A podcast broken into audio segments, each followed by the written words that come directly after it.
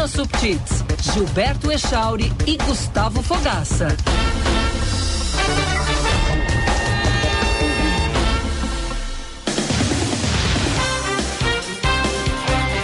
Nove horas e 26 minutos. Bom dia, bom dia aos queridos e queridas ouvintes da Band News FM. Estamos entrando no ar com o Band News Porto Alegre desta terça-feira, 20 de junho de 2023. Céu parcialmente nublado aqui em Porto Alegre.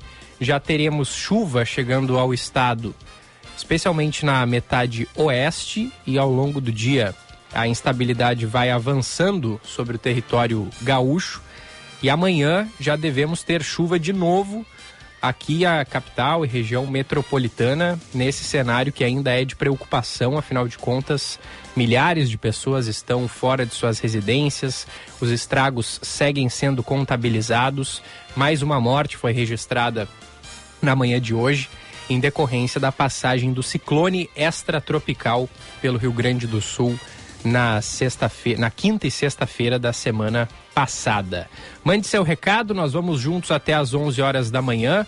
Participe pelo nosso WhatsApp 51 998730993 51 998730993 também estamos ali ao vivo na nossa live no YouTube, canal Band RS. Se você tem o interesse aí de, de acompanhar o programa também em imagem, acessa lá Band RS no YouTube e vai ver as nossas carinhas bem grandes no seu vídeo, não é mesmo, senhor Gustavo Fogaça? Bom dia.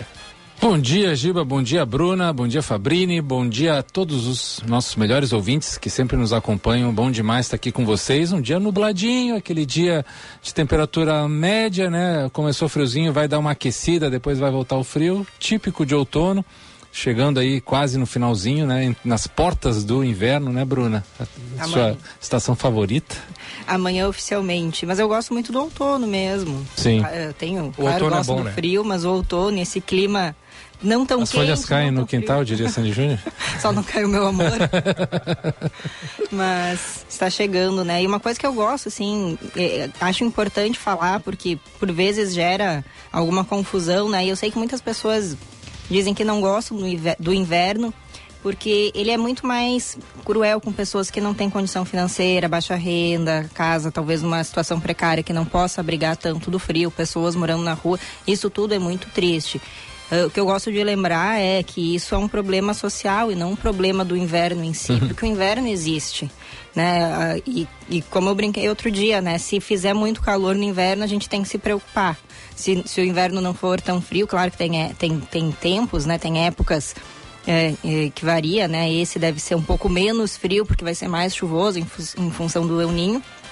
Mas é importante lembrar que é, essas questões que se que, que- saltam aos olhos no inverno, nessa das pessoas que moram na rua, que não têm condição de se abrigar de maneira adequada, isso é um problema social e a gente tem que se mobilizar enquanto sociedade para mitigar os impactos, né, seja com doações né, nessa época, os- o poder público, né, a prefeitura abrindo espaços para abrigo nas noites mais frias, mas também ter como sociedade ahn, a intenção, né, essa ideia de um pacto de vamos mudar esse cenário que a gente precisa fazer para que isso não seja mais uma realidade ano após ano, sempre no inverno. É, esse mês de maio foi um mês muito quente, né? Foi. É, Foi um mês inteiro de, de, de veranico, que a gente chama o veranico de maio. E, e essa Entrou junho adentro, né? A gente Isso. teve alguns dias de calor em junho, Junho também. também. exatamente, exatamente.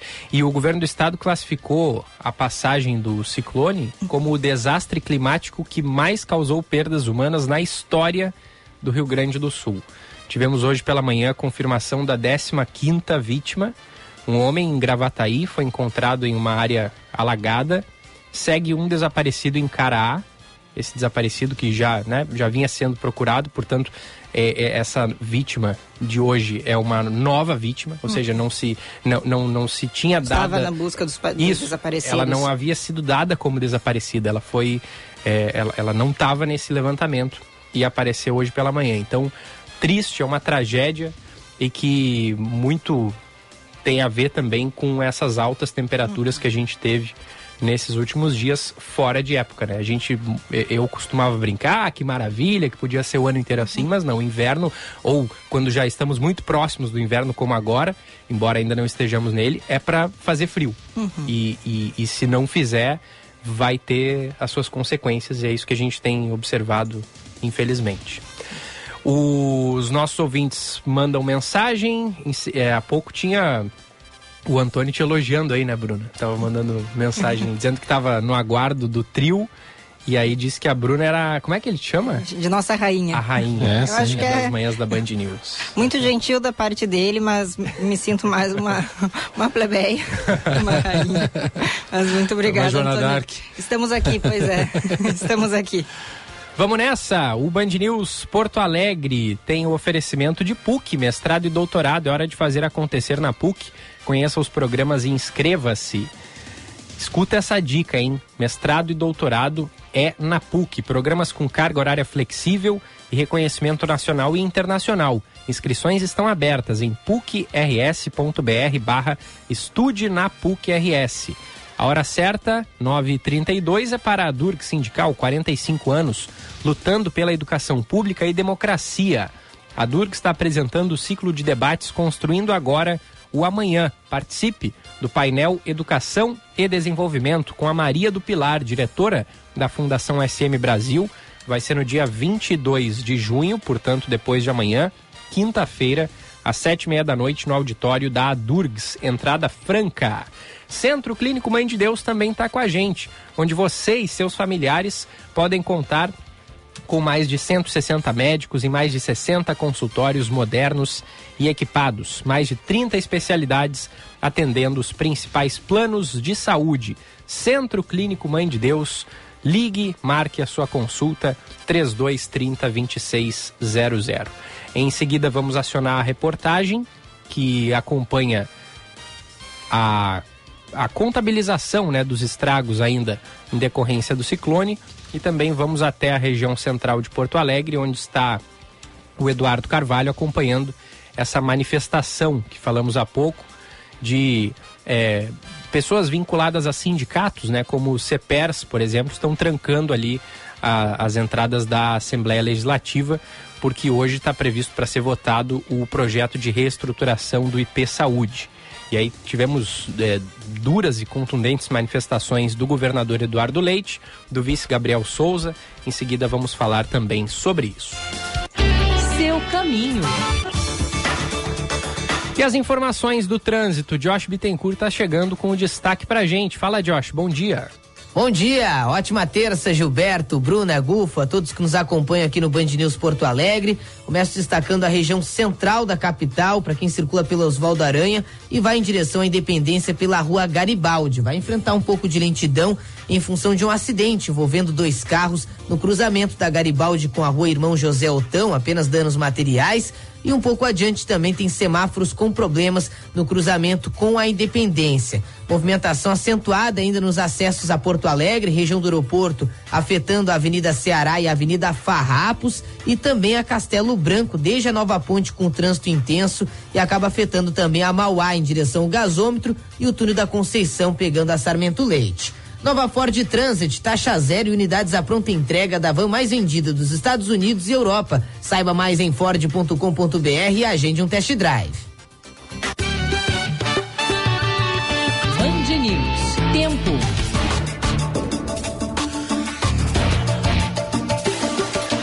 Nesta terça-feira, a previsão é de sol com nuvens em grande parte do Rio Grande do Sul. Em Porto Alegre, o tempo será de sol com pancadas de chuva pela manhã e muitas nuvens à tarde. As temperaturas devem variar de 8 a 20 graus. No litoral, em Tramandaí, a previsão é de sol com algumas nuvens nesta terça-feira.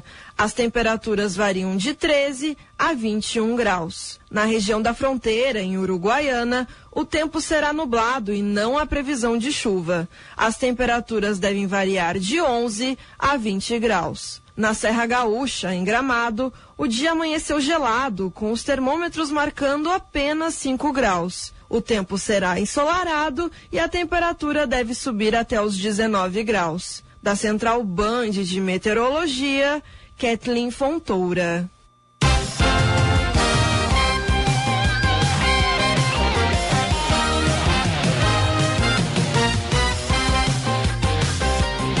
9h36, valeu Kathleen, valeu Josh Bittencourt. Nesta terça-feira, seis bairros de Porto Alegre podem ficar sem água. Isso porque o DEMAI realiza o conserto do vazamento em uma estação de bombeamento de água tratada. Então, nos bairros Extrema, Lami, Lomba do Pinheiro, Pitinga, Restinga e São Caetano, o retorno está previsto para a noite de hoje, podendo, podendo demorar mais em áreas mais altas e distantes da rede. Caso a água apresente alguma alteração, solicite a lavagem do ramal pelo telefone 156, utilizando a opção número 2. O ciclone extratropical que atingiu o Rio Grande do Sul na última semana foi avaliado pelo governo gaúcho como o desastre climático que mais causou perdas humanas na história do estado. O ciclone afetou principalmente os municípios do litoral norte, Vale dos Sinos e Vale do Paranhana. Ao todo, mais de 7 mil pessoas ficaram desalojadas ou desabrigadas, além das 15 vítimas fatais e um desaparecido até o momento. Segundo Segundo o governador Eduardo Leite, este é o momento de organização, de organizar ações de restabelecimento das condições de moradia e estrutura para as famílias. Para isso, foi criado um grupo de trabalho envolvendo a Procuradoria-Geral do Estado e as Secretarias de Planejamento, Governança e Gestão, da Fazenda e da Assistência Social. A CPI dos atos golpistas deve ouvir hoje os, o primeiro convocado da comissão, o ex-diretor-geral da Polícia Rodoviária, Rodoviária Federal, Silvinei Vasques. Silvinei deve ser questionado sobre a atuação da polícia no segundo turno da eleição, quando bloqueios foram montados em estradas, em especial no Nordeste, mesmo proibidos pelo Tribunal Superior Eleitoral. Segundo investigações, há indícios de que a PR foi usada para prejudicar a votação de eleitores de Luiz Inácio Lula da Silva e favorecer o candidato Jair Bolsonaro.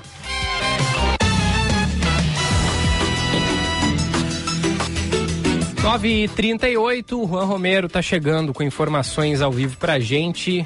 Seguem sendo contabilizadas, né, Juan, as, as consequências muito trágicas desse ciclone que passou aqui pelo Rio Grande do Sul. Bom dia.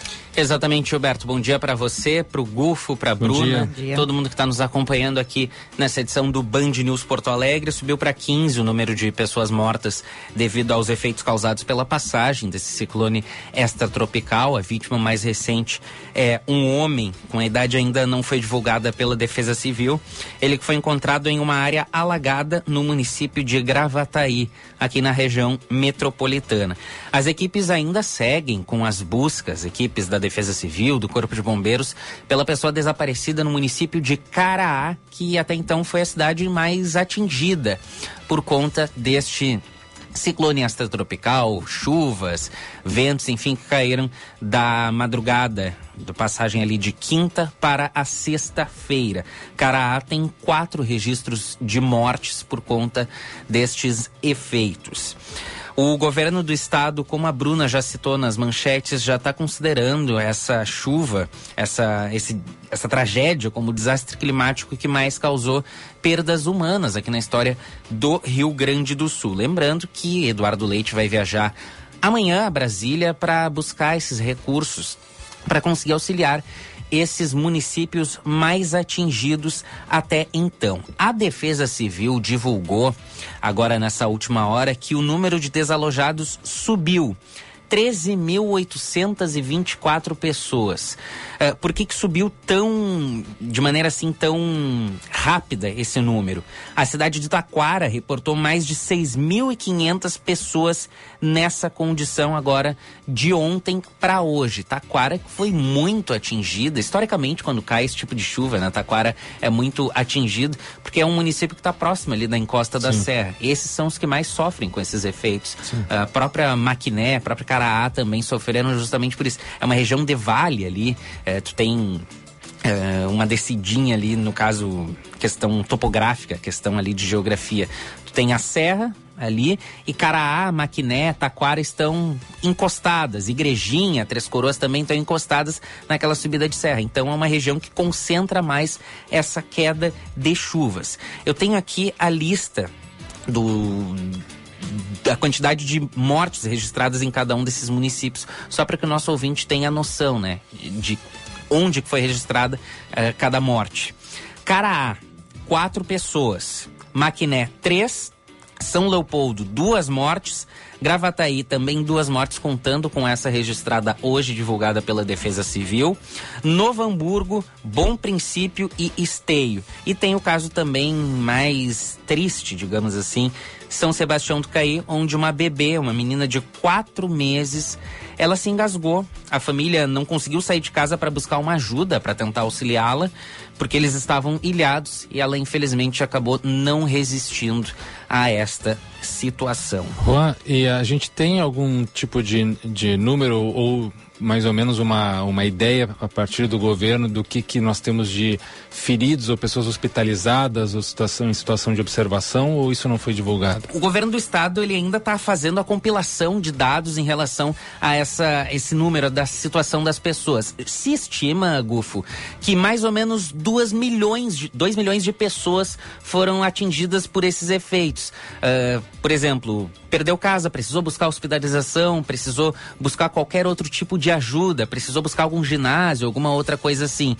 Mas eles ainda seguem fazendo essa contabilização desses números porque eh, alguns municípios fazem esses relatos, estão com dificuldade de comunicação até Claro. agora. É, por isso que a Defesa Civil. Até de se organizar também, né? É, até de se organizar. Por isso que a Defesa Civil demorou, ah, digamos assim, dentro das condições normais de temperatura e pressão, para fazer a divulgação do próprio número de desalojados e desabrigados. Porque existia uma dificuldade muito grande de comunicação para fazer o repasse desses dados. Até mesmo de alguns hospitais que a gente viu, como Santa Luzia, lá em Capão da Canoa, que no dia, na sexta-feira, precisou fechar completamente o atendimento. Então, esses hospitais, esses postos de saúde não conseguem fazer o repasse desses dados com Sim. toda a certeza possível. Mas a estimativa é de que pelo menos duas mil pessoas, duas milhões de pessoas tenham sido atingidas direta ou indiretamente com os efeitos causados por este ciclone extratropical que caiu aqui no. que acabou chegando aqui ao Rio Grande do Sul entre quinta e sexta-feira. É, e Gufo e Bruna tem um dado ainda alarmante. Ontem, aqui no Band News Porto Alegre, foi dada bastante atenção para a questão da energia elétrica, do abastecimento de energia elétrica, principalmente por conta da CE Equatorial, que demora ainda a dar respostas aos clientes. Mais de 8 mil clientes, 8 mil eh, unidades, se a gente for multiplicar por 4, dá mais ou menos 33 mil pessoas, seguem sem energia elétrica. Porto Alegre e Viamão são os municípios que a gente mais recebe relatos e que a gente mais vê pessoas reclamando da demora não só de uma resposta, de uma estimativa por parte da CE Equatorial, e também da presença de alguém da companhia. É, eu vi sobre isso que o, que nós trouxemos aqui na semana passada, o deputado Matheus Gomes do PSOL, na Assembleia, vai convocar uma comissão a- para é, chamar o- a, a- a representantes da CE Equatorial e da RGE para que eles deem manifestações sobre né, essa demora, sobre o que está acontecendo, que tipo de previsão pode ser feita para o futuro, né, para próximas situações como essa que serão enfrentadas. E eh, relembrando também que houve eh, algo parecido na Assembleia, na Câmara de Vereadores aqui de Porto Alegre há, uns- há um tempo atrás e que a CE Equatorial foi obrigada a, a pagar uma multa até pela demora de atendimento depois dessa comissão. Então, eh, certamente teremos alguma repercussão, se isso vier a acontecer, sobre essa convocação do- da, da Câmara de Deputados estaduais com essas empresas de distribuição de energia elétrica. Digamos assim que essa foi a prova definitiva, né, de que a CE Equatorial precisava dar uma resposta. O tempo de resposta é muito curto, é uma coisa Sim. que a gente não viu em outras tragédias até então. Claro que elas foram assim de dimensões menores, mas causaram prejuízos à população gaúcha. Eu trago aqui como destaque a tragédia de 2016 que se concentrou aqui em Porto Alegre. Salvo engano, foi janeiro de 2016. É, fevereiro, acho, talvez. fevereiro, janeiro, foi nessa época, assim, que chuva de verão típica que traz esses estragos. Eu, inclusive, não estava aqui, fui ficar sabendo depois eh, da situação que Porto Alegre enfrentou. A própria mobilização do poder público, o próprio prefeito Sebastião Melo, à época, vice-prefeito, se mobilizou nas ruas também, né, para auxiliar a limpeza, por exemplo, ali do Marinha do Brasil. Árvores caídas, postes também caídos, e o tempo de resposta da CE, na época apenas CE, foi rápido naquela época. Não existia, não existiam esses problemas. Já tinha equipes de servidores da própria CE na rua trabalhando para tentar restabelecer o máximo possível a energia elétrica para as comunidades. O que a gente não observou, claro, que na sexta-feira era impossível tu teres absolutamente todo mundo por ali. Mas nos outros dias, já são quatro dias sem chuva aqui no Rio Grande do Sul. O, não tem nenhuma explicação plausível para que a galera ainda não tenha a energia elétrica restabelecida por completo. Aqui a gente tem uma mensagem, chegou mais cedo, não sei se o Giba leu, mas vou ler de novo aqui no, no, nesta edição aqui do programa do Zenger, imagino que de Viamão. Ele gostaria que a gente fizesse uma pergunta no ar para a Corsan, porque eles não têm para a cidade de Viamão um gerador próprio para quando falta luz e a comunidade não fique sem água, porque não há um investimento na ampliação Sim. das estações de tratamento. Ele até fala, tá, isso está acontecendo agora, né? Mas que no verão falta água seguidamente, acaba estragando chuveiros, mas também sacrifica as pessoas mais carentes. É isso, Juan. Obrigado. Exatamente. Qualquer atualização nova, eu volto aqui na programação da Band News FM. Valeu. 9 e 47 a gente aciona diretamente o Eduardo Carvalho. Manifestantes bloqueiam entradas da Assembleia Legislativa na manhã de hoje. O Eduardo está no local e traz informações para a gente. Alô, Edu, bom dia. Exatamente. Bom dia, Gilberto, Gufo, Bruna, bom dia a todos que nos acompanham aqui na Band News. Eu falo exatamente da frente do prédio da Assembleia Legislativa, que está fechado, não tem, as portas não estão abertas e cercado por manifestantes. A gente vê por aqui bastante pessoal do CEPERS, né, o Sindicato dos Professores estaduais do Rio Grande do Sul, também de outros servidores públicos de uma maneira geral, porque o protesto por aqui é justamente contra a, o IP Saúde, contra a proposta do IP que está na pauta de hoje, é inclusive uma pauta prioritária, deveria ser o primeiro assunto tocado pela Assembleia Legislativa nesta manhã, mas os deputados não conseguiram entrar por conta da presença de manifestantes. Eu estou aqui, o protesto ele é bem pacífico, inclusive não tem muitos gritos de guerra, não tem muitos cantos, é pessoal bem parado, com bandeiras, tem eh, muitas faixas também por aqui, mas é tudo muito pacífico. Tem bastante policiais em volta acompanhando, brigadiano, mas eles só realmente, a gente tem a Praça da Matriz, é, boa parte dela tomada pelos manifestantes, da frente aqui do prédio do governo, do, da sede da própria Assembleia Legislativa, então realmente é um protesto bem pacífico. Mas nas redes sociais nas manifestações do governador, do vice-governador, todos colocam o termo de manifestação antidemocrática. Inclusive é a palavra também do presidente da Assembleia Legislativa. É dessa forma que eles enxergam essa manifestação por aqui. Inclusive eu vou trazer agora o posicionamento, por exemplo, do presidente da Assembleia Legislativa, o deputado Vilmar Zanquim, que não está no prédio, não conseguiu acessar e disse que foi perdida uma reunião da mesa diretora. Nas redes sociais ele publicou: a obstrução do acesso ao parlamento não combina com a democracia, desde que o projeto chegou à Assembleia de Reestruturação do IP, um debate amplo e plural tem ocorrido, com espaço de fala para todos os fatores do processo.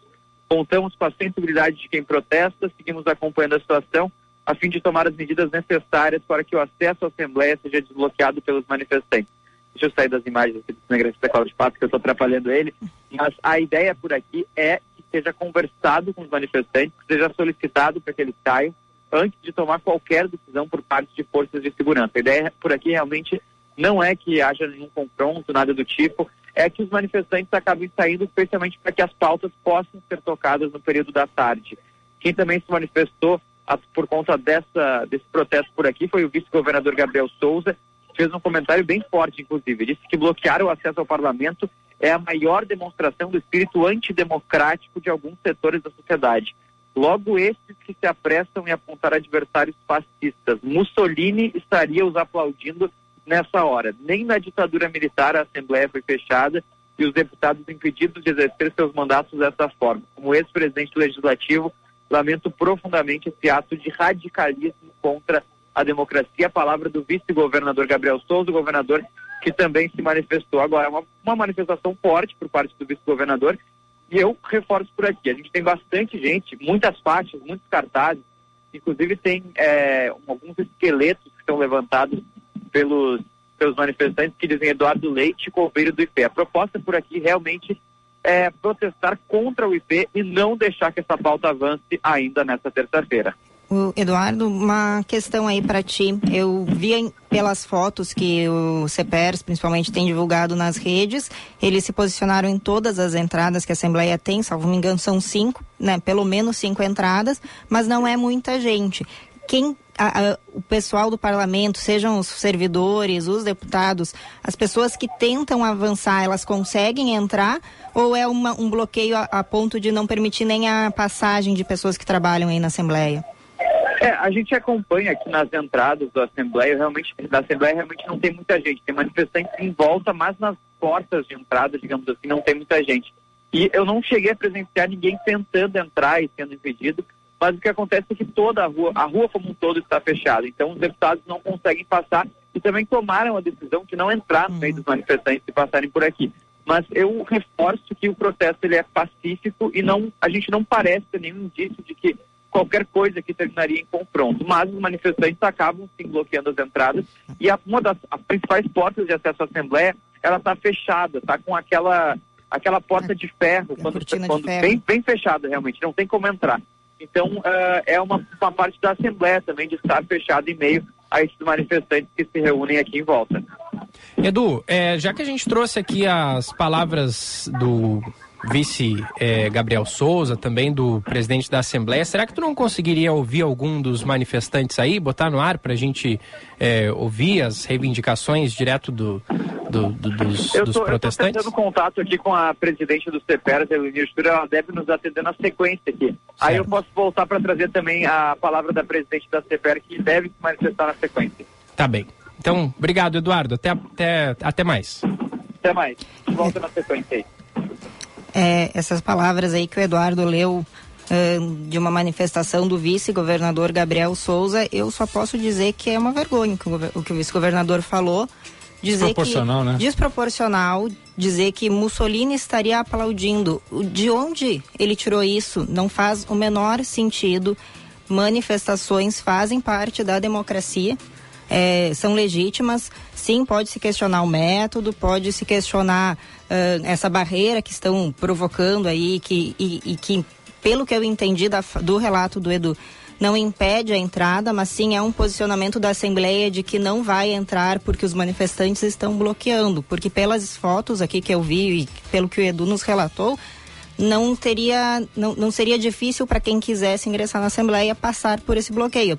Talvez estaria submetido ao constrangimento de ter que se explicar para os manifestantes ou, a- a- ou reiterar, afirmar o seu posicionamento em relação a esse projeto de reestruturação do IP que está para ser votado hoje à tarde na Assembleia. Mas nada de, não vejo nada de antidemocrático e até pelas fotos aqui, nem mesmo a rua está bloqueada, que é uma questão que geralmente muitas pessoas questionam e criticam, né, o direito de ir e vir.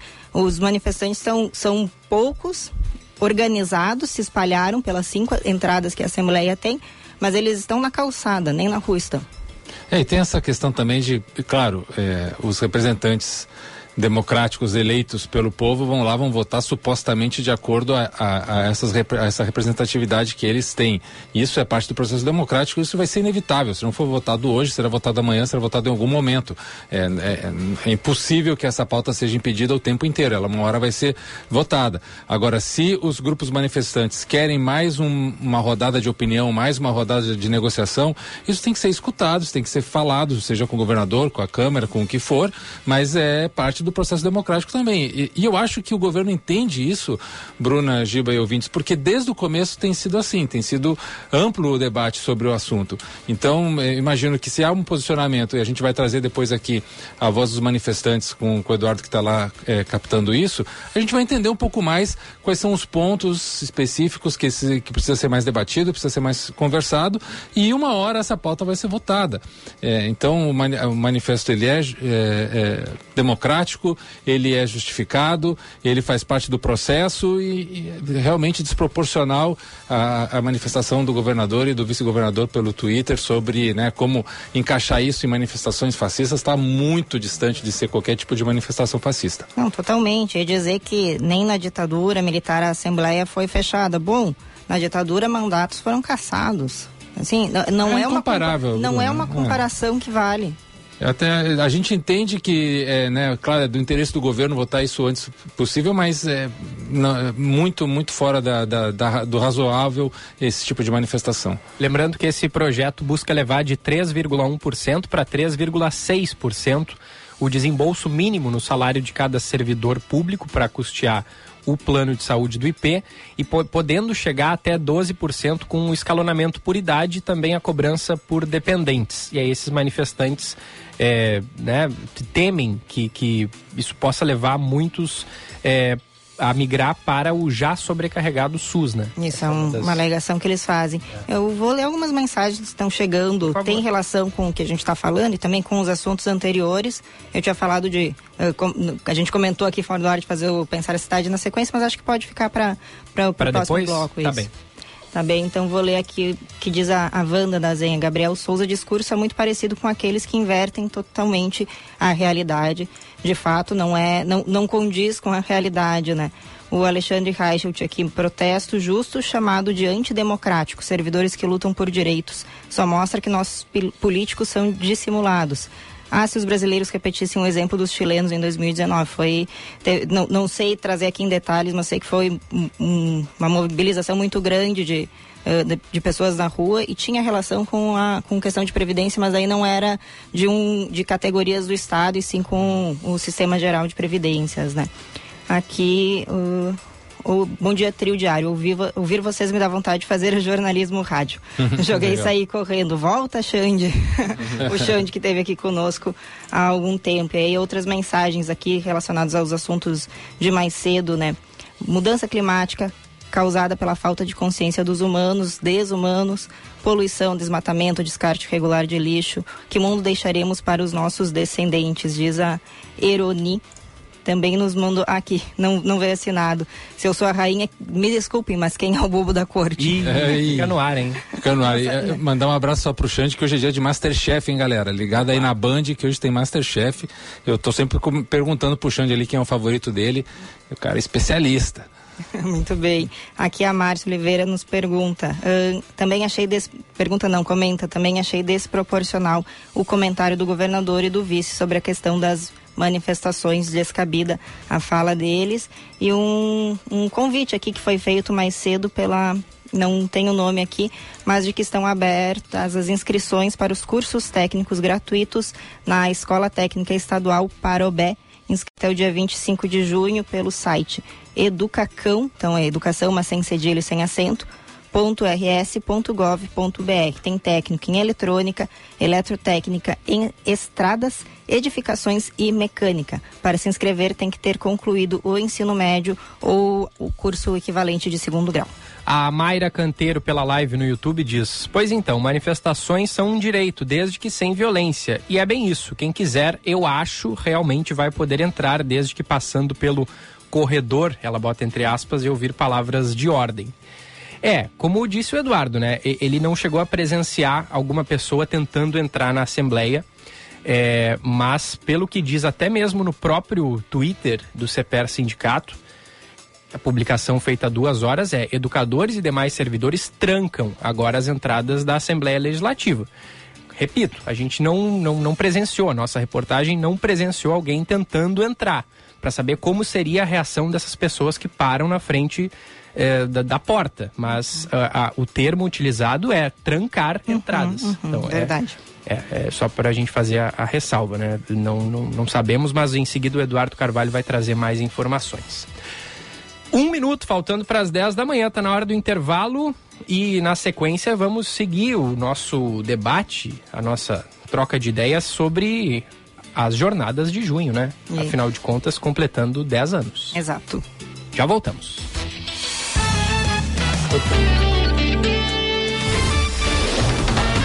Você está ouvindo Band News Porto Alegre. Cuidar é a nossa razão de existir. Mas para quem convive com o espectro autista, cuidar é mais. É acolher, dar suporte e carinho. A partir da conversa com as famílias, a Unimed criou a Casa Tea um centro de acolhimento dedicado totalmente às pessoas com transtorno do espectro autista, com uma equipe multidisciplinar e a excelência em cuidar que só a Unimed oferece. Casa Dea, em Porto Alegre, na Avenida Nilo Peçanha, 1221.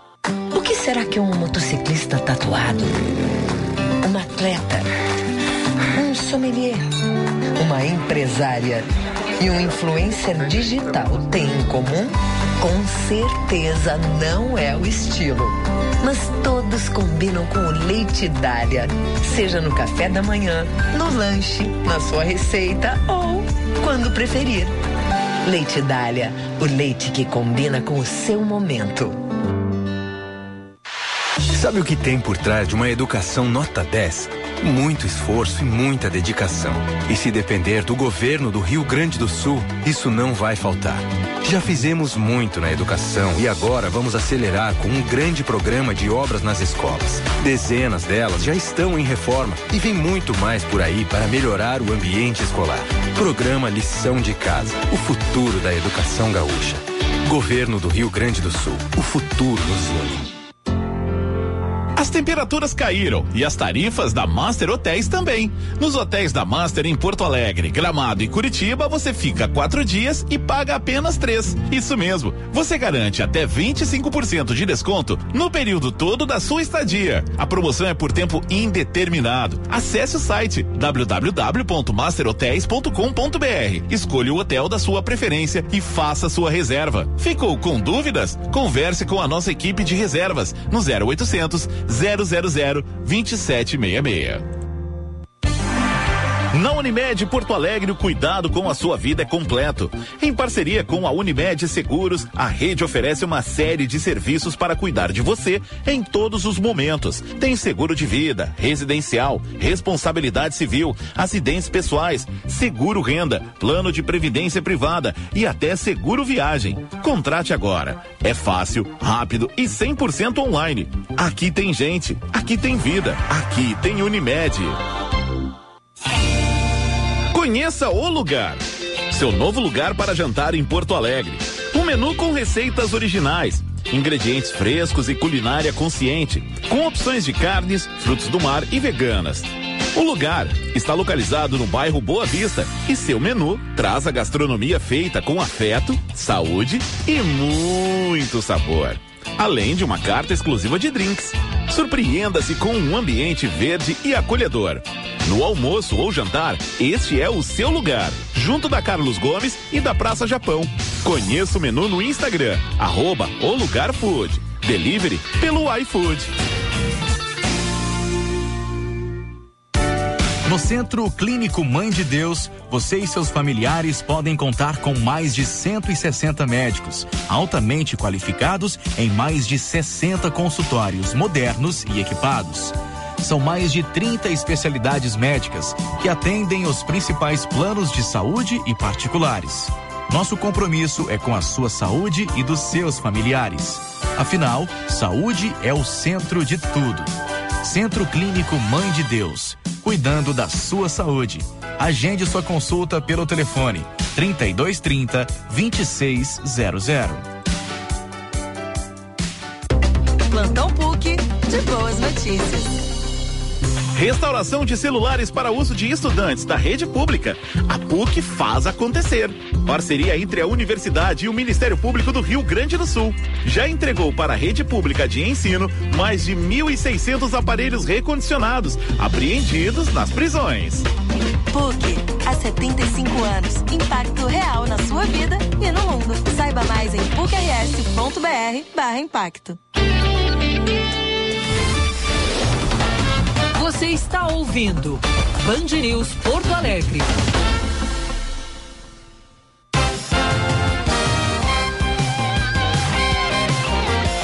De volta na Band News FM, 10 horas e 5 minutos, a hora certa para a Durg Sindical, 45 anos lutando pela educação pública e democracia. Centro Clínico Mãe de Deus, cuidando da sua saúde.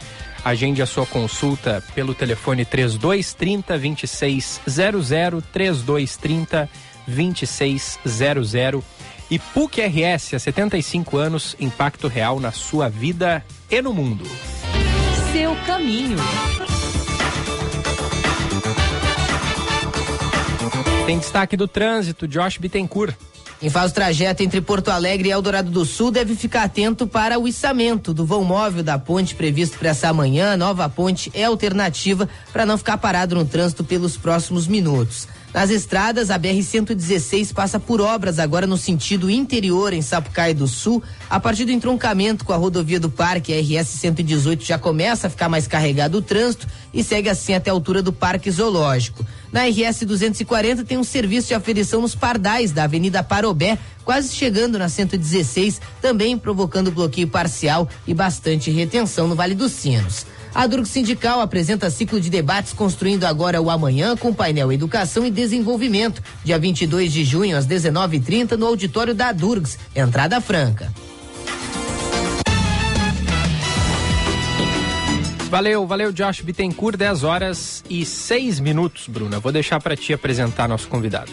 Apresento então aqui, está conosco no estúdio o jornalista Guilherme Collin, editor-chefe do Jornal do Comércio, que veio conversar sobre as jornadas de junho, que a gente já está tratando há alguns dias, para trazer uma perspectiva do cenário internacional que precede aquele movimento que acontece aqui no Brasil em 2013, protestos contra o aumento da passagem e muitas outras questões que se seguiram depois disso. Guilherme, bem-vindo, obrigado por aceitar o convite. Obrigado, Bruna. Bom dia, bom dia, Gufo, bom, bom dia, dia Chauri. Bom dia, Guilherme. Primeiro quero dizer que eu sou ouvinte do programa, tô, tô acompanhando a série, acho que é um programa que está renovando aí o rádio jornalismo gaúcho, então primeiro parabéns, dizer que eu estou honrado Obrigado. aqui em, em, participar. Obrigado. E, bom, o que eu, que eu posso falar um pouco é, é sobre a, a, o que aconteceu na Espanha, né? Que eu morei um ano na Espanha, ali um, em 2012, ou seja, um ano antes aí das, das jornadas de junho e que é um tema que até hoje né, a gente fica pensando, tentando decodificar isso e ainda não se tem um consenso exatamente o que, que aconteceu, como surgiu.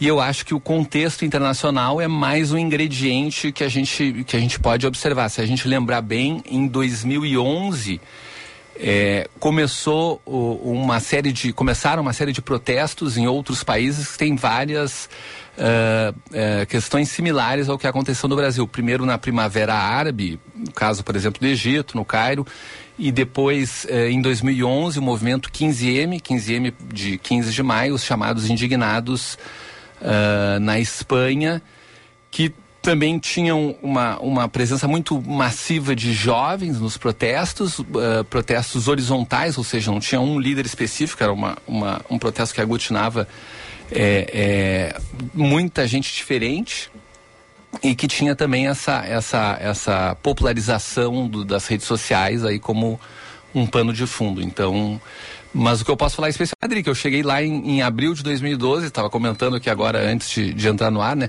Que em questão de um mês, que, que eu, eu, cheguei lá em abril, em um mês tinha tido três mega protestos, uh, greve geral, primeiro de maio e o aniversário de um ano desse movimento dos, dos indignados.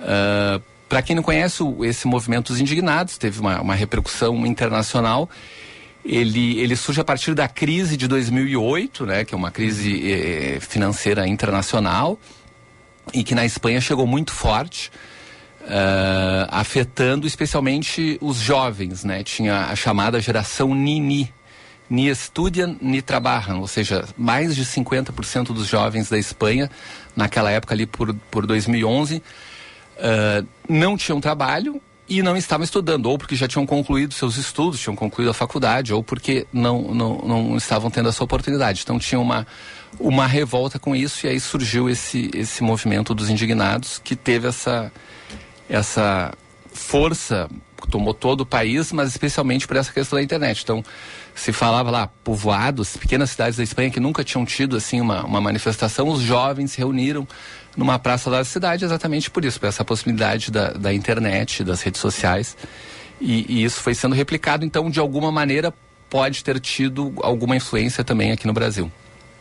Guilherme, obrigado por ter, ter vindo aqui. É importante para a gente te ter e, trazer essa tua experiência é, e também essa visão mais panorâmica, porque eh, se a gente for pontuar, assim, Primavera Árabe, 15M, o Occupy, o movimento Occupy, né, em Nova York, também aconteceu em Londres, e as, e as, jornadas de junho, elas não são parecidas, assim, tem muitas coisas diferentes, contextos diferentes, né, visões diferentes de quem estava protestando, de quem era protestado, mas havia alguns pontos em comum, que eu acho que é legal a gente tentar buscar esses pontos e ver onde é que, que eles se vinculam, que é, primeiro, uma coisa histórica da humanidade, que é quando há algo, qualquer tipo de manifestação, há uma repressão do poder público contra, muito forte, e, e em todas foi assim. Né? Houve, é, poder público botou a polícia na rua para descer a lenha e isso aconteceu realmente em todos esses lugares.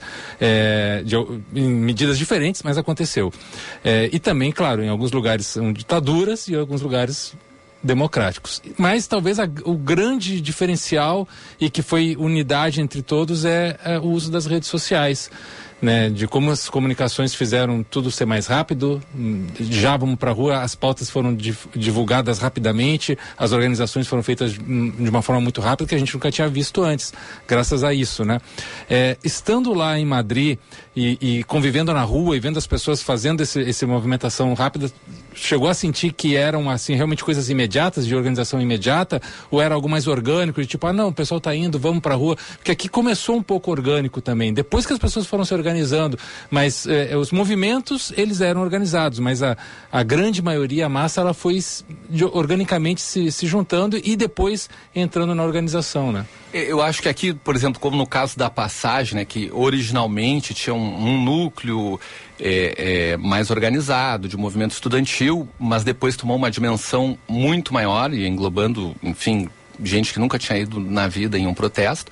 Sim. Lá também, nesse primeiro momento, é, é uma, enfim, é, é um, um movimento pontual organizado e que foi na, na para quem conhece Madrid ou quem, é, é, enfim, quem for visitar Madrid turisticamente, cert, certamente vai ir na Puerta del Sol, que é considerado assim, digamos, o Marco Zero, uma praça lá em Madrid e que foi onde esses, esses manifestantes foram. E essa essa essa questão que, que o Gulf pontou de, de é, é uma repressão forte, na verdade, foi o que catapultou o movimento, porque eles acamparam lá na, na praça e aí foram retirados à força e aí aquilo ali causou uma, uma indignação maior e mais gente foi, foi lá depois e isso acabou, enfim, fortalecendo essa, essa, essas manifestações que depois ganharam todo o país.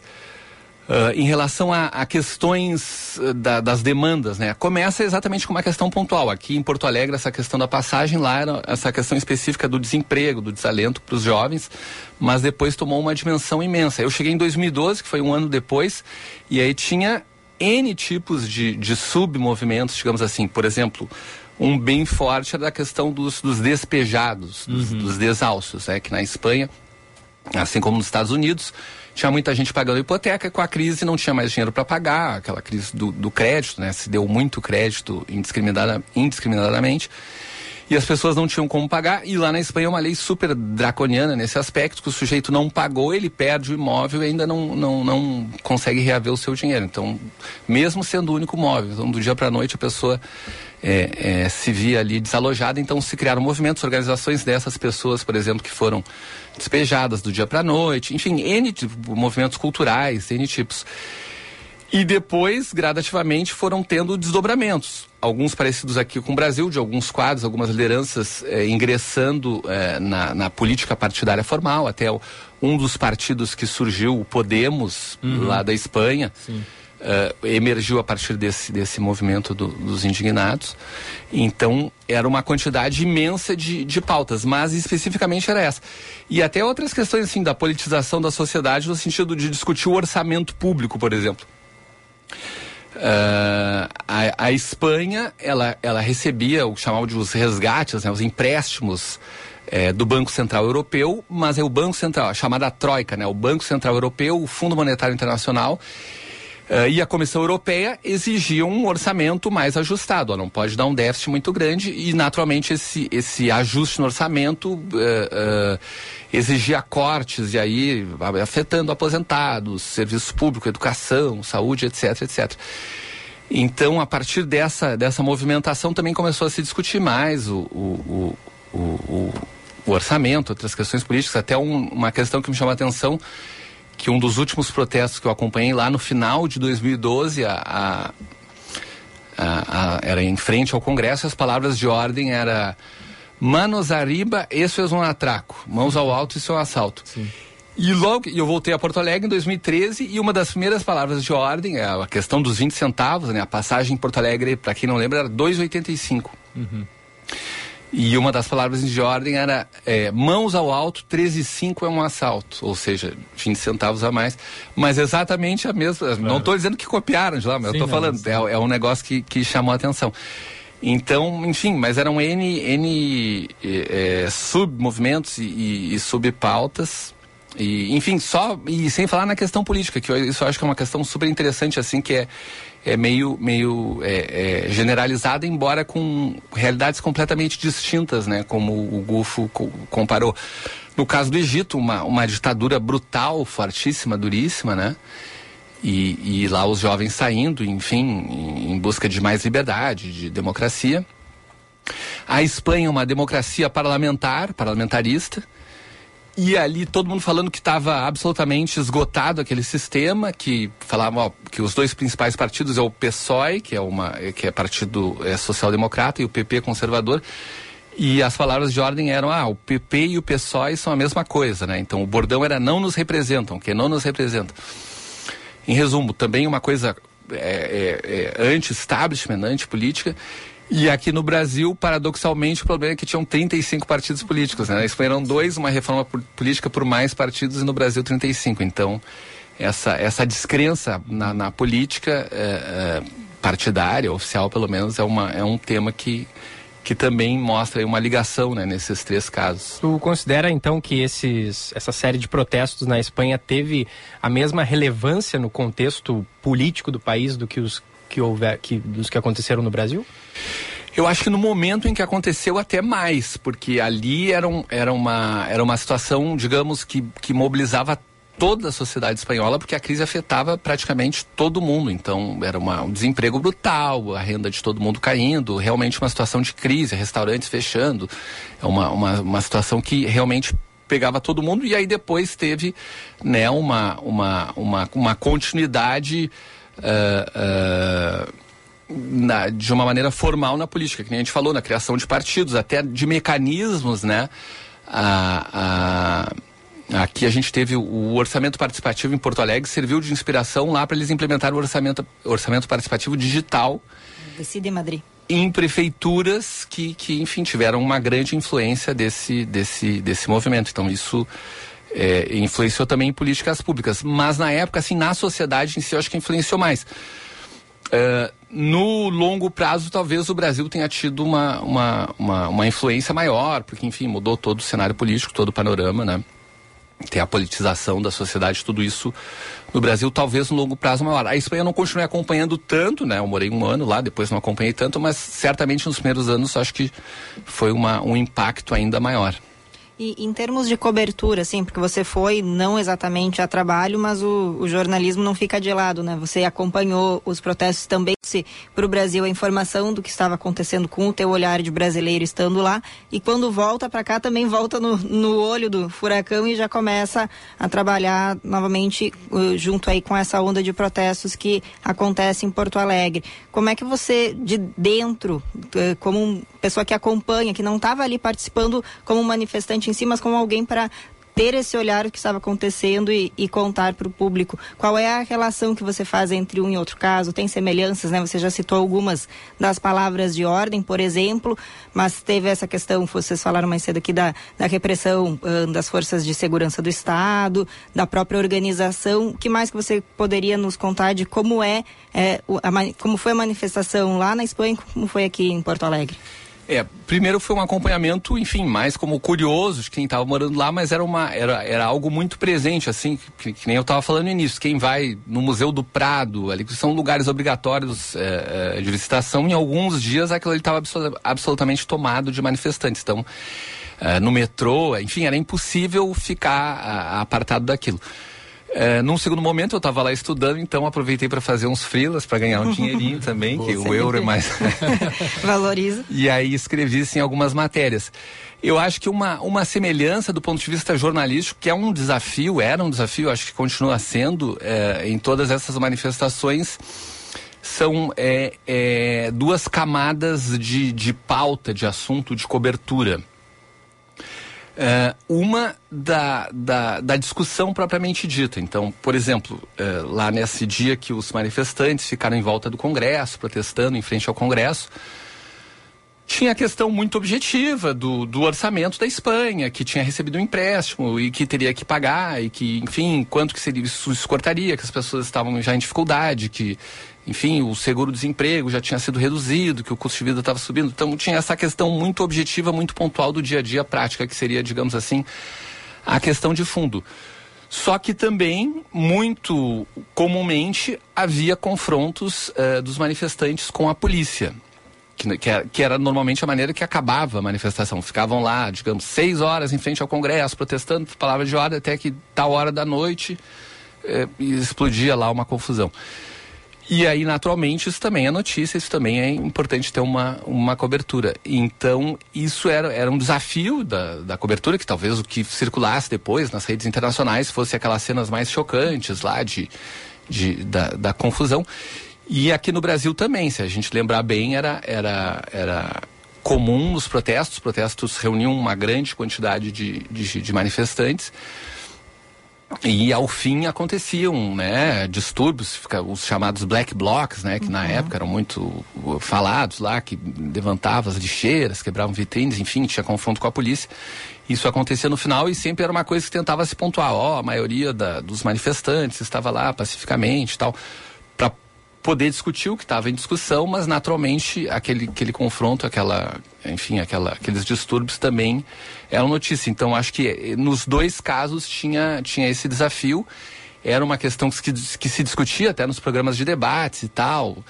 Né, dependendo do, do, do, da discussão, focava mais num assunto ou no outro, e era uma, sempre uma, um, um desafio e era uma coisa similar também e, e, que acontecia. E, enfim, até na Espanha, no Brasil, até esse final de semana estava assistindo um, um, um, documentário na Netflix, Praça Tahrir, que é a praça central lá de Cairo, no Egito, que mostra, faz um documentário que mostra os dois anos em que aconteceram, né, esses, esses levantes que, que deram início lá à chamada Primavera Árabe. E também tem isso lá, claro que é num outro contexto, de, de uma ditadura muito dura e, e com, com, uma repressão muito mais forte, gente sendo morta, enfim. Uh, mas de qualquer maneira são, são similaridades e, e, de, e dificuldades que, que aconteciam também na cobertura. E Guilherme, assim, é, tanta coisa para a gente falar, né, cara, e co tantas coisas interessantes, então vamos tentar traçar, assim, algumas linhas que a gente possa também para o pessoal em casa é, conseguir captar essas ideias sem a gente ir tanto pelos, pelos galhos né, da história, porque tem muita coisa legal para ser falada e ser relembrada. Eu estava falando agora, eu estava começando a relembrar algumas coisas também que me chamavam muita atenção na época, que é, se a gente for ver a Primavera, a Primavera Árabe, ela começou com a emolação daquele comerciante na Tunísia, né? Que era um, eu não me lembro exatamente o que, que ele vendia, mas ele é, teve seu, seu negócio confiscado, te, ele não foi atendido pelo poder público, ele foi a, a todos os setores do poder público não foi atendido e terminou tacando fogo no seu corpo, é, foi para o hospital e só quando foi para o hospital que o presidente da Tunísia resolveu dar atenção para ele, mas ele depois terminou falecendo e aquilo ali começou um estopim na Tunísia, que depois foi para o Egito, passou pela Argélia, pela Líbia, em todos os lugares onde são ditaduras e onde havia é, é, uma repressão muito forte e como tu bem lembrasse, a, a repressão ela traz mais engajamento, ela traz mais manifestação popular. E, e nessas, nesses lugares havia uma representatividade talvez mais, vamos dizer assim, popular de camadas mais baixas da população de, de acesso a, até porque né é, são países realmente onde há uma, um, uma diferença maior entre quem tem grana e quem não tem mas na Europa na Espanha é, nos Estados Unidos com o movimento Occupy e aqui era um movimento mais da classe média, né? É, as, as, classes mais é, é desabastadas elas não participaram do, do dia a dia desse movimento, dessa luta por representatividade, mas terminou, por exemplo, no Brasil vindo debates sobre é, é, pautas identitárias que terminam chegando nessas camadas mais é, é, vulneráveis da sociedade, né? Mesmo que eles não estivessem lá participando dessa luta. E sendo que lá na primavera, árabe, todas essas, é, é, mesmo eles estando na rua, eles terminaram não sendo tão contemplados assim é, no, no, legado daquelas manifestações, né? É, então essa falta de representatividade, queria que tu comentasse com a gente um pouco essa falta de representatividade que ela é unânime nesses lugares, mesmo onde há ditadura e onde há democracia. Isso é um problema do século XXI e que e como isso está sendo até hoje é um, é um problema. E também essa questão da anarquia, né? O ressurgimento do movimento anárquico, do Black Bloc, da, do Anonymous, é, de o anti-establishment, o anti-tudo, que termina sendo uma crise per si, né? Porque a anarquia, na verdade, ela é o caos. Apesar que, é, que ela, ela quer estabelecer um caos que é uma utopia, que é impossível de acontecer, mas ela está ali para gerar o caos também. Então, é, a, a gente está falando de duas coisas que elas são, elas colidem, né? Pô, a gente quer representatividade, a gente quer que as pessoas que estão lá façam o que elas têm que fazer. Elas nos deem saúde, segurança, emprego, educação. E ao mesmo tempo vem os caras dizendo, eu não quero nada disso. Eu quero, deixa eu na minha, eu faço o que eu quiser e, e não quero poder, não quero nada. Ou seja, é, é, é, é bastante conflituosa essas duas, essas duas forças, mas elas são o momento é esse, né? Elas vieram para isso naquele, naquele lugar e aí hoje a gente está ainda pisando meio que num, num, piso muito frágil sobre isso, porque a representatividade a gente passou por quatro anos agora de, é, claro, teve a pandemia e tudo mais, mas a gente teve muito esse debate de realmente a representatividade e essas forças mais anárquicas elas continuam latentes aqui, pelo menos no Brasil, né? Queria que tu comentasse um pouco, eu não sei se eu fui, né, demais assim na ideia, mas mais ou menos por aí. É, eu acho que tem uh, sim, são sentimentos assim que, que se percebem da, né, nessas, nessas manifestações que não são assim muito é, a, a, a, difíceis de interpretar, digamos assim, né? Porque o, o, que que o que que é perceptível assim, por exemplo, lá na Espanha, né? Ah, pegava classe média, pegava de, de diversas classes, pegava jovem, pegava idoso, é, majoritariamente jovens e tal mas o que estava latente ali era uma insatisfação. E às vezes não, não, não se sabe nem direito com o que é essa insatisfação, mas em última análise, assim, no, no, no na questão de fundo, no, no todo, o que se percebia era uma insatisfação com aquele momento. Então, ah, o sujeito está lá tendo a sua, sua renda reduzida ano após ano, e bom, tem uma conjuntura internacional, etc. Mas em última análise, o que, o que vale ali é o dia a dia. Então ele está vendo, ó, tô ganhando minha aposentadoria que vale cada vez menos, ou enfim, meu, meu salário está cada vez menor, ou para o jovem não consigo emprego. Então pode ter a explicação que for, a conjuntura que for, o que pega ali é o dia a dia. E aí isso aí causa uma, enfim, uma frustração, uma, e, e, e em alguns casos até uma, uma revolta. E o que esses movimentos fizeram foram catalisar isso, isso que estava sendo né, sentido. E aí, claro que é contraditório isso. Tu, tu, vai lá e vai reclamar contra quem? Ah, vou reclamar contra o poder público e tal, que deveria me dar melhores condições. Mas ao mesmo tempo tu se, se manifesta defendendo nada. É, é, é, é realmente é uma, é uma questão contraditória. Uh, mas eu acho que o, o, a questão, assim, o, o que dá para identificar, enfim, tanto na Espanha, depois até no Brasil, se a gente for pensar ah, a passagem de ônibus que, que, que né, deu início a esse protesto. Tem N explicações técnicas e objetivas. Ah, porque o, ah, subiu mais que a inflação. Bom, mas é porque o preço do diesel subiu mais que a inflação, o salário dos rodoviários subiu mais que a inflação. Então, a passagem, o cálculo assim, assim, assado, então tem que subir mais. Mas para quem está pagando a passagem todo dia, o que ele vê, o que ele via, digamos assim, naquela retrospectiva, né, que se fazia muito, ó, nos últimos 10 anos a passagem de Porto Alegre subiu mais. O que o, a pessoa que usava ônibus diariamente via é que o ônibus era cada vez é, um valor cada vez mais caro para ela em relação à renda que ela tinha, enfim, o que ela usava. Pô, o ônibus está caro. Então isso pega no dia a dia, isso sente, né, essa, essa, essa a vida real, digamos assim, e aí isso é, é colocado para fora é, é, num protesto. Aí depois se abre, digamos, uhum. se falava muito na época essa expressão, ah, se abriu a caixa de Pandora, Sim. de todas as queixas, de tudo, e aí realmente essa, essa, essa, essa questão assim mais niilista, antipolítica e, e antissistema, bom, é, é uma maneira de protestar, mas também não é uma, não dá um encaminhamento, não dá uma, uma resposta. Então concordo que é, de uma certa maneira é contraditório, assim mas o que, o que, o que dá para ver, o que dá para perceber, eu acho que é isso, essa questão pontual do dia a dia que pega bastante, especialmente quando pega no, no bolso no dia a dia. Eu vou fazer aqui uma questão para encerrar o assunto, até pelo, pelo tempo aqui que a gente está, pelo horário. Mas para ti, Guilherme, o Gufo, se quiser comentar um pouco também, né? Que avaliação vocês fazem daquele momento em comparação, não, não é nem comparação, né? Mas assim, entendem que teria um cenário político ou condição social para alguma manifestação como aquela nos, né, no, no, período que a gente está nos próximos anos, porque a gente acabou não vendo nada parecido depois daquilo. Claro, teve mobilização aqui no Brasil. Ah, protestos contra a Copa, os protestos para a derrubada da Dilma, a questão dos caminhoneiros fazendo greve. Ano passado, os, quem não concordou, quem estava insatisfeito com o resultado da eleição também foi para a rua. Mas me parece que nada da maneira orgânica como aconteceu naquele momento de a gente tem uma pauta, a gente, né, todo mundo está mobilizado em torno, de, em torno dela, então vamos uh, para a rua reivindicar uma mudança desse, desse status. É, aquele foi um momento único, assim, queria é, acho que é mais uma avaliação que uma comparação, né? Aquele é um momento único ou teria uh, campo político para algo parecido voltar a acontecer?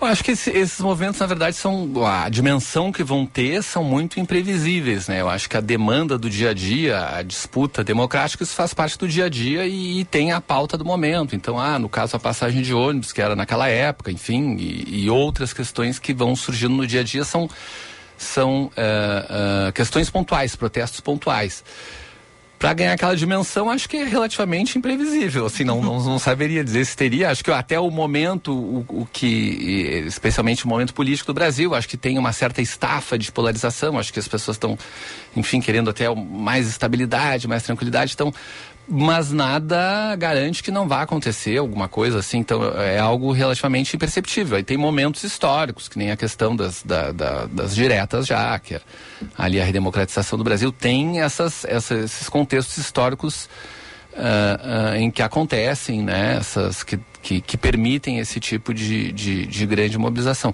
Mas eu acho difícil, assim, fazer uma previsão e, e, e ver se há condições ou não. Porque é isso, a gente está aqui discutindo 2013 até agora. Eu me lembro, na época, o, o governador do estado era, era, o, era o Tarso Genro, ele fez nessas rodadas, uma vez chamou a imprensa lá no Palácio, alguns integrantes da imprensa, né, de comunicadores, que se imaginou que seria uma coletiva e não, ele queria ouvir os jornalistas para ver o que, que vocês acham que está acontecendo sobre. E, e, tinha uma dificuldade de se entender na época o que estava é. acontecendo. E a gente está aqui discutindo dez anos depois, então acho difícil uh, uh, prever que, que vai acontecer algo assim de novo dessa, dessa dimensão, mas enfim, né? A é, história. talvez, Guilherme, é, aquele movimento ele foi um refluxo anti-globalização, né, que a gente teve, talvez dentro de uma leitura mais pós-moderna da época, final dos anos 90, começo dos anos 2000, todo aquele processo de globalização da economia, é, em algum momento ia ter uma hora que ia ter uma inflexão, né, e talvez esses movimentos sociais eles vieram dessa inflexão. E eles não deixam de ser conservadores também, né, apesar que parece que são é, movimentos de ruptura, eles são movimentos conservadores, porque qualquer coisa antes a globalização ela é anticonservadora.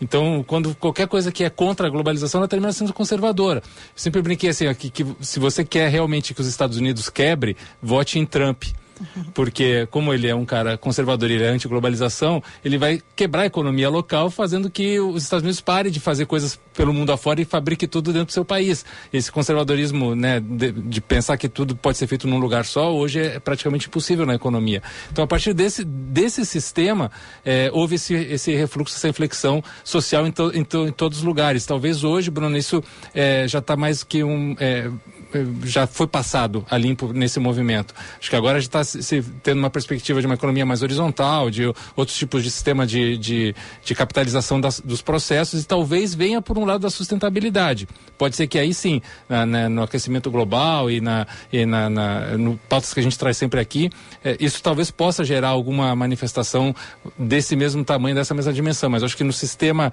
é, anti-establishment, acho que aquilo ali foi né, uma passada limpo de, do que era essa, é o, que, o que a globalização mundial deixou para jovens com desemprego, com é, ditaduras formadas em cima disso, com um sistema capitalista, é, mercado financeiro, né, o Occupy foi muito em cima disso, né, de medidas do mercado financeiro que eram um, é, angustiantes para a sociedade local. E aqui essa pororoca que eu falo assim de né, encontro de tantas águas e tantas coisas diferentes foi, eu acho que a do Brasil foi única nesse sentido. Não teve nada parecido no mundo com tantas pautas pautas, tantas eh, representatividades, tantas coisas diferentes. Até amanhã a gente vai trazer aqui o deputado Fábio Camozato, né? Felipe, desculpa, Felipe Camozato, para falar sobre o lado da, da direita nisso tudo, que foi um, um- importante também, foi posterior aos movimentos de esquerda, mas também trouxe uma visão diferente de outros lugares do mundo, que não teve isso também. É, a direita indo para a rua pedindo outras coisas que eram que não eram debatidas. Então, o movimento de junho ele realmente foi muito diferente, né? Foi diferente ao resto do que aconteceu no mundo. Muito diferente, mas eu agora eu acho que foi uma boa, uma boa sacada. Acho que essa questão é, ambiental, climática, talvez que, que permita ter uma, uma unidade, não necessariamente em, em, em manifestações, mas uma unidade planetária que nem já se vê aí em outras outros países, né? Uma, uma, uma agenda urgente e que tenha uma defesa em, em diversos pontos do globo, né? Simultaneamente. Acho que é uma boa, uma boa previsão. Ou a inteligência artificial, né? Isso pode gerar. Não, não sei, dessa eu não sei, eu sei da, da pauta climática. tá bem, a gente recebeu aqui então o editor-chefe do Jornal do Comércio, o jornalista Guilherme Collin. Muito obrigada e a- as portas sempre abertas para ti. Eu que agradeço, foi muito legal, passou rápido, obrigado. Valeu, obrigado. Seu caminho. 10h36 tem atualização do trânsito chegando com o Josh Bittencourt. Fala, Josh. Demorou, mas melhorou os acessos a Porto Alegre pela Zona Norte. Agora a região do aeroporto, Freeway Castelo Branco já rodando bem, inclusive as alças de acesso para a ponte, BR-290 também no sentido capital, depois do içamento do vão móvel dessa manhã finalizado mais cedo. Não tem previsão, inclusive, de outros içamentos para hoje, então o motorista que faz o trajeto capital, região das Ilhas, pode utilizar qualquer uma das duas pontes no seu trajeto. Em Porto Alegre tem alerta agora para um acidente envolvendo carro e caminhão na Lucas de Oliveira com a Ipiranga, apenas danos materiais. Peugeot 208 a partir de 62.990 com redução de IPI mais taxa zero em 24 vezes é só na Leon Peugeot no trânsito Escolha a Vida. Gilberto. Valeu, valeu, Josh. 10h37, intervalo, a gente já volta. Band News FM, temperatura. Oferecimento Cindy Lojas Porto Alegre. Inspiração para transformar o varejo. 13 graus, 6 décimos. Quem é associado do Cindy Lojas Porto Alegre tem plano de saúde a partir de 51 reais por mês. É o melhor custo-benefício para empresários, familiares e funcionários com os planos Unimed, CCG e Poaclin. Quer saber mais? Acesse o site cindylojaspoa.com.br. Cindy Lojas Porto Alegre, a melhor solução para o teu negócio. Cuidar é a nossa razão de existir. Mas para quem convive com o espectro autista, cuidar é mais. É acolher, dar suporte e carinho. A partir da conversa com as famílias, a Unimed criou a Casa Tea. Um centro de acolhimento dedicado totalmente às pessoas com transtorno do espectro autista, com uma equipe multidisciplinar e a excelência em cuidar que só a Unimed oferece. Casa Tea, em Porto Alegre, na Avenida Nilo Peçanha, 1221. Legram Burger. O seu almoço no Moinhos de Vento muito mais delicioso na Legram Burger. E agora, a primeira hamburgueria gourmet de Porto Alegre também oferece pratos com receitas baseadas nos burgers clássicos da casa. Pratos para um almoço executivo feitos com carnes nobres, queijos de primeira e molhos artesanais do chefe. Sabores da Legram Burger, que surpreendem a cada mordida e sempre acompanhado da batata rústica mais amada da capital. É a sua opção para um almoço diferente na Maison Charmosa da Marquês do Pombal. Legram Burger, o clássico hambúrguer gourmet há 11 anos, em Porto Alegre e Gramado. Plantão PUC de boas notícias. Restauração de celulares para uso de estudantes da rede pública. A PUC faz acontecer. Parceria entre a Universidade e o Ministério Público do Rio Grande do Sul. Já entregou para a rede pública de ensino mais de 1.600 aparelhos recondicionados, apreendidos nas prisões. PUC, há 75 anos. Impacto real na sua vida e no mundo. Saiba mais em pucrs.br barra impacto. Em comemoração aos seus 45 anos, a Durg Sindical apresenta ciclo de debates Construindo Agora o Amanhã. Participe do painel Desenvolvimento e Educação com Maria do Pilar, diretora da Fundação SM Brasil, dia 22 de junho, às 19:30, no auditório da Adurgs, na Avenida Barão do Amazonas, 1581, Porto Alegre. Entrada franca. Adurgs Sindical. 45 anos lutando pela educação pública e democracia. Na Unimed Porto Alegre, o cuidado com a sua vida é completo. Em parceria com a Unimed Seguros, a rede oferece uma série de serviços para cuidar de você em todos os momentos. Tem seguro de vida, residencial, responsabilidade civil, acidentes pessoais, seguro renda, plano de previdência privada e até seguro viagem. Contrate agora. É fácil, rápido e 100% online. Aqui tem gente, aqui tem vida, aqui tem Unimed.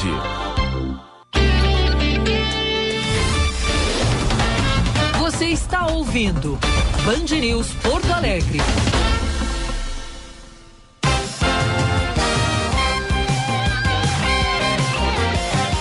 De volta na Band News FM, 10 horas e 40 minutos, a hora certa para a Durg Sindical, 45 anos lutando pela educação pública e democracia. Centro Clínico Mãe de Deus, cuidando da sua saúde. Marque a sua consulta pelo 3230 2600, 3230 2600 e PUC, mestrado e doutorado. É hora de fazer acontecer na PUC. Conheça os programas e inscreva-se.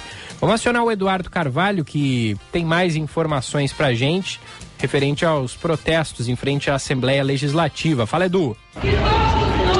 Gilberto, a gente segue acompanhando aqui o protesto em frente à Assembleia Legislativa. Nesse momento, a presidente do CEPERS, Helene Schur, junto com outros líderes sindicais, estão dentro do Palácio Piratini, foram recebidos pelo presidente da Assembleia, Vilmar Zanquim, junto com outros deputados, e entraram no prédio para dialogar. O objetivo por parte da Assembleia é solicitar para que o protesto seja parado e que as pautas continuem no dia de hoje, enquanto os manifestantes pedem a retirada da pauta, a retirada do IP Saúde da pauta de hoje, já que está como prioridade, deveria ser votada primeiro, primeiro assim que a sessão começasse. Então, o pedido por aqui é que seja retirado da pauta o IP. Eles conversam nesse momento, estão dentro do prédio do Palácio Piratini e nós seguimos acompanhando o protesto. Gilberto, contigo. Valeu, valeu Eduardo. Em seguida retorna então aqui a Band News FM. Na atualização das manchetes, prefeito de Porto Alegre, Sebastião Melo, participa hoje de uma reunião em Brasília sobre a reforma tributária. Melo defende a ideia de que a reforma é necessária, mas sem aumentar impostos nem retirar a autonomia dos municípios, que não podem ser prejudicados na distribuição de recursos. A capital defende a aprovação da emenda constitucional que tramita no Senado Federal e apresenta uma série de avanços na simplificação e padronização nacional da legislação do ISS, com a extinção de 5.570 leis locais que versam sobre o imposto. E para a próxima notícia que será lida pela Bruna, eu aproveito para rodar a nossa boa do dia. A boa notícia do dia. Oferecimento Unimed Porto Alegre. Cuidar de você. Esse é o plano. E a boa do dia é que a Prefeitura de Porto Alegre lança hoje o projeto Orla para Todos, que irá oferecer aulas gratuitas em diversas modalidades esportivas para atender crianças e adolescentes da Fundação de Assistência Social e Cidadania, a FASC, e pessoas com deficiência, utilizando os espaços esportivos do trecho 3 da Orla do Guaíba. Os professores de educação física dos clubes atenderão de segunda a sexta-feira, entre 8 horas da manhã e 6 horas da tarde. O projeto de lei complementar que reestrutura o plano de saúde dos servidores públicos estaduais deve ser votado hoje na Assembleia Legislativa, como estamos né, com o Eduardo Carvalho lá noticiando ao vivo. O projeto do novo IP Saúde busca uma solução para o desequilíbrio fiscal da instituição, que apresenta um déficit mental de 36 milhões de reais, com uma dívida eh, corrente de 250 milhões de reais. Na prática, haverá um aumento na contribuição dos servidores dos atuais 3,1% para 3,6%. Pensar a cidade. Com Bruna Subtits.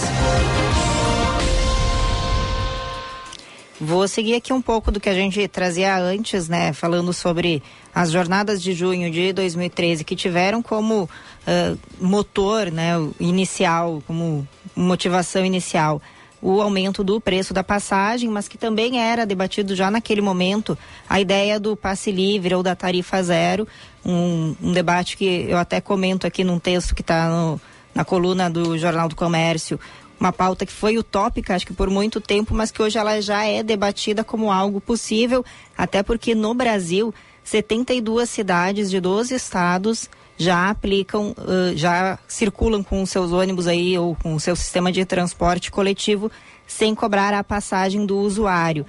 E tramita desde maio no Congresso Nacional, aqui, né, Câmara dos Deputados e Senado, o projeto foi apresentado na Câmara dos Deputados, uma proposta de emenda à Constituição que cria o Sistema Único de Mobilidade, algo semelhante ao que o prefeito aqui de Porto Alegre tem chamado de SUS do transporte público, que e também eh, tem ali como diretrizes, né, esse, eh, esse, essa proposta do Sistema Único de Mobilidade, a gratuidade ao usuário do transporte público coletivo urbano e que seria o que isso na prática?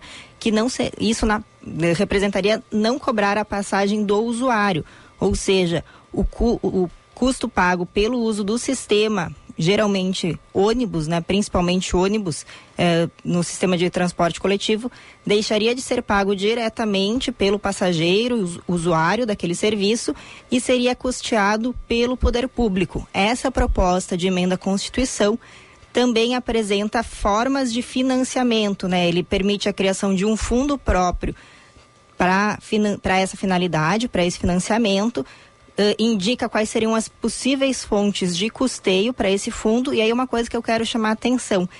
Nós temos hoje no Brasil 500 e quantos deputados o Gufo tem de cabeça? 500 Não. e alguma coisa. É, é. é 10, 12, enfim. Sim. É nessa faixa. 173 deputados assinam essa PEC, e aí eu até coloco ali no texto, que vão da esquerda à direita, do PT de Lula ao PL de Bolsonaro. É uma pauta que angariou muitos uh, adeptos. Não é uma pauta partidária, não é uma pauta de um movimento isolado. Talvez fosse no passado, 10, 20 anos atrás, quando se começou a mobilizar um, protestos e manifestações em relação ao tema passe livre, sim, era muito mais vinculado à esquerda. Hoje já há um entendimento de que não. Qual é a lógica por trás dessa ideia de que o poder público financia o sistema de transporte? É que o o direito, aquela ideia do direito de ir e vir ou a, o próprio direito à mobilidade das pessoas dentro do espaço urbano deve ser garantido pelo Estado. O Estado, quando a gente diz é o poder público, por quê? Porque as pessoas utilizam o transporte para acessar outros direitos, seja direito à educação, então para ir para a escola, à saúde, buscar o seu tratamento de saúde, a, mesmo o lazer, né, que muitas vezes é visto como, ah, não, não é o essencial, mas é sim, a gente sabe que é importante, então também o transporte ele é utilizado também para isso. Então a lógica proposta a partir dessa ideia aí de criar o Sistema Único de Mobilidade e o passe livre é sim garantir o, o, acesso à mobilidade a todos e todas. E quais seriam as formas de captação desses, desses recursos para financiar o transporte? Sim, viria, deixa eu até encontrar aqui certinho. Poderia ser utilizado, né, destinado para esse fundo, um percentual de impostos de competência de cada ente. Então, alguns parte dos impostos próprios do município poderiam ir para esse fundo. Também podem ser criadas fontes de recurso adicionais. O texto ali da lei ele dá alguns exemplos, mas diz que é aberto para outros, né?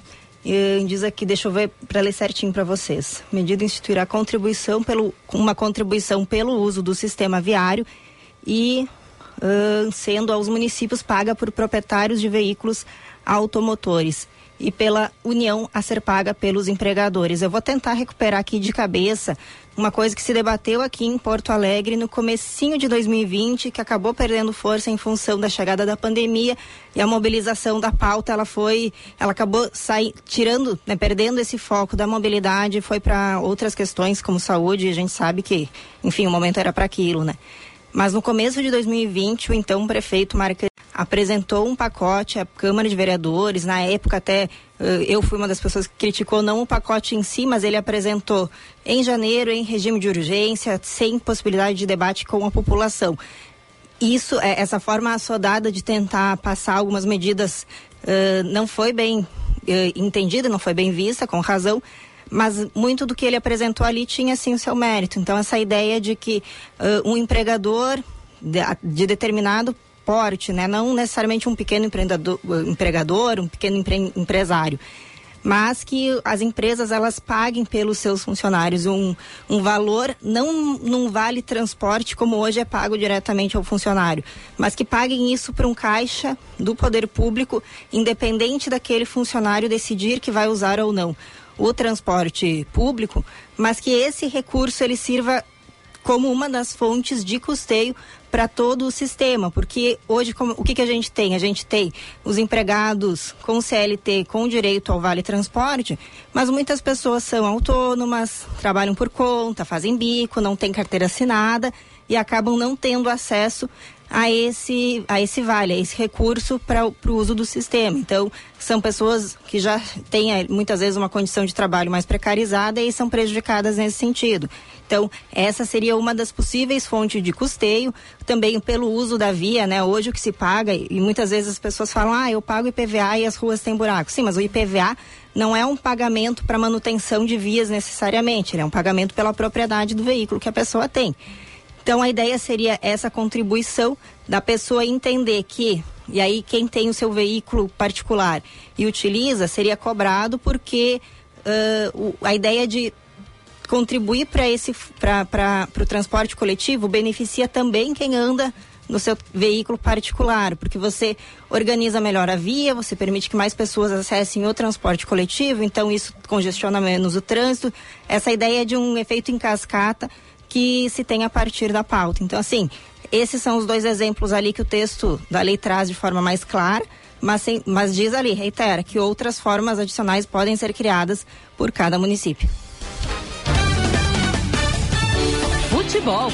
Oferecimento Super Alto BR. Única concessionária Ford em Porto Alegre e Pelotas. E os destaques da dupla chegando agora. O Grêmio com Diogo Rossi, o Inter, Lucas Dias. O Grêmio tem uma importante dúvida para o duelo contra o América. O volante Felipe Carbajo joga na noite de hoje pela seleção do Uruguai e não deve estar à disposição para o duelo contra o América na próxima quinta-feira. Sem ele, Mila pode ser o escolhido para jogar ao lado de Vija Sante, que deve voltar na atividade da manhã de hoje depois da participação em um amistoso contra a Nicarágua. Já no sistema de defesa, Gustavo Martins deve jogar ao lado de Bruno Alves e o sistema com dois zagueiros voltar para a partida da próxima quinta contra a equipe de Belo Horizonte. O tricolor gaúcho que está liberando Tomás Luciano para jogar no Gil Vicente. Darlan está próximo também de ser negociado com o futebol europeu. O próprio Gil Vicente e o futebol turco têm interesse na sua contratação.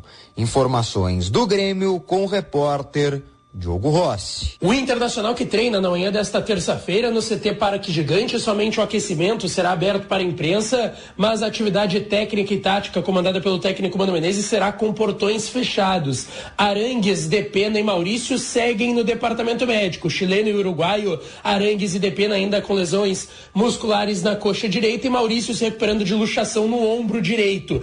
Gabriel, apesar de liberado pelo departamento médico por uma precaução do Inter, ainda não viaja para os confrontos no Paraná contra Curitiba e no domingo lá em Belo Horizonte contra o América Mineiro. Gabriel Mercado, liberado pela preparação física, esse sim deve ficar à disposição do técnico Mano Menezes. Um provável Inter tem John no gol, Bustos na lateral direita, Vitão e Mercado a dupla de zaga e René na lateral esquerda. Do meio de campo, Rômulo e Campanhar a dupla de volantes. Johnny volta da seleção norte-americana, mas deve começar no banco de reservas. Pedro Henrique, Alan Patrick e Wanderson e Luiz Adriano no comando do ataque para o jogo de quinta contra o Curitiba. Com as informações do Inter, falou o repórter Lucas Dias. Pitaco do Gufo.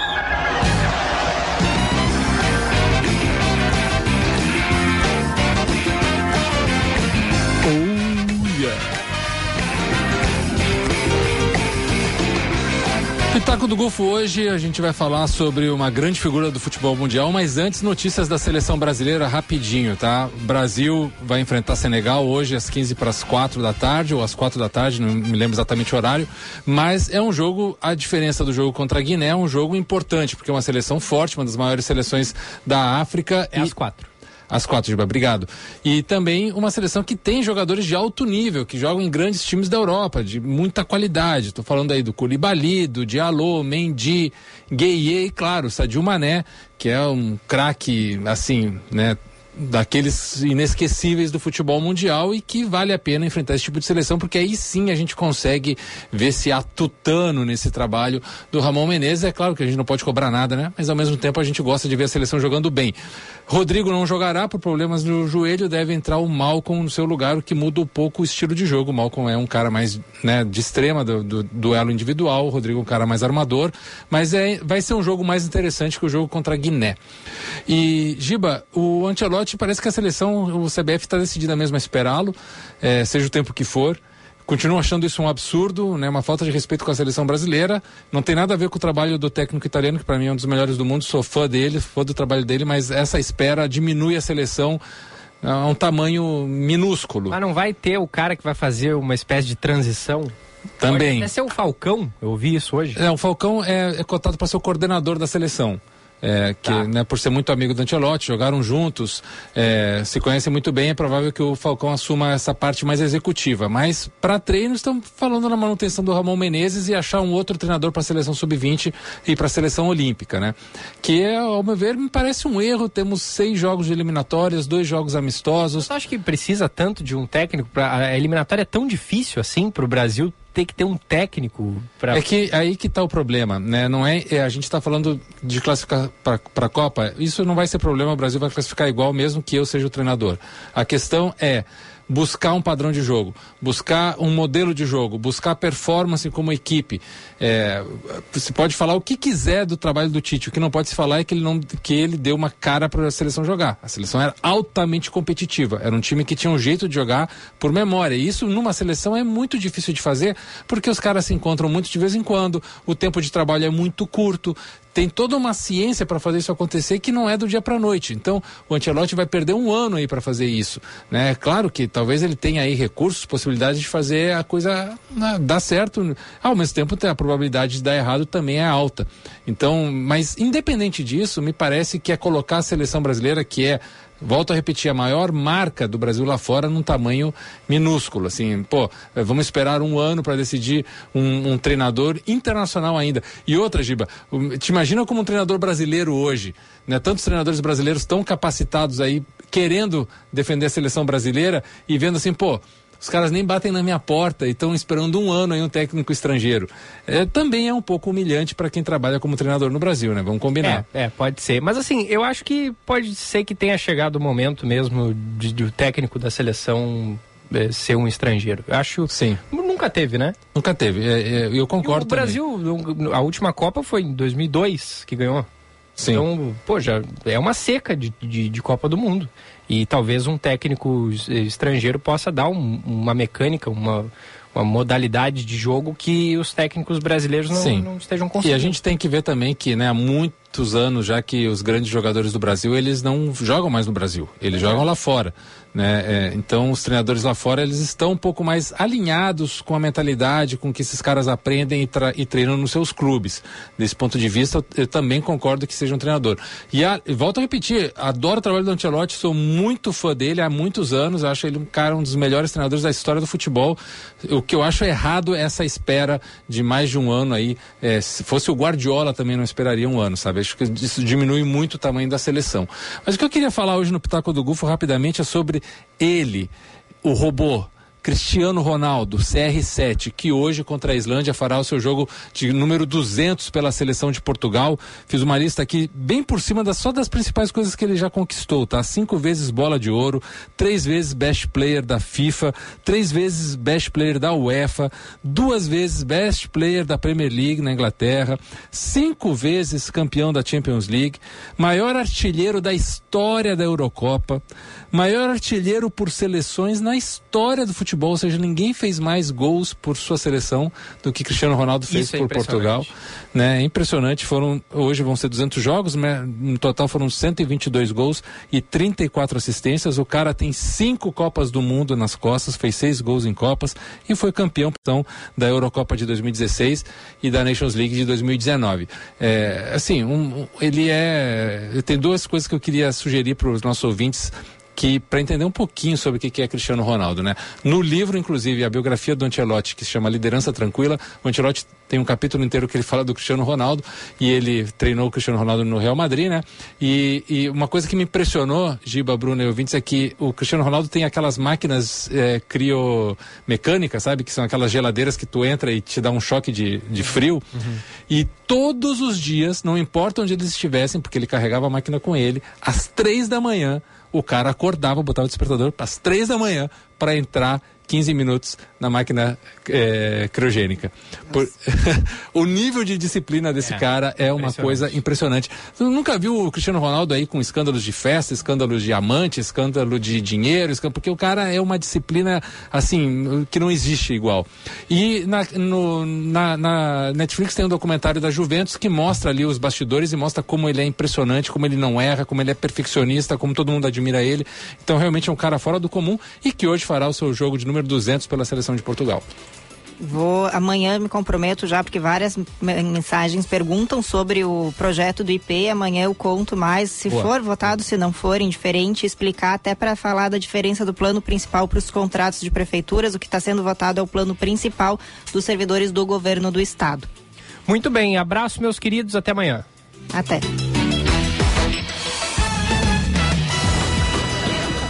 Ladies and gentlemen. I have your attention, please?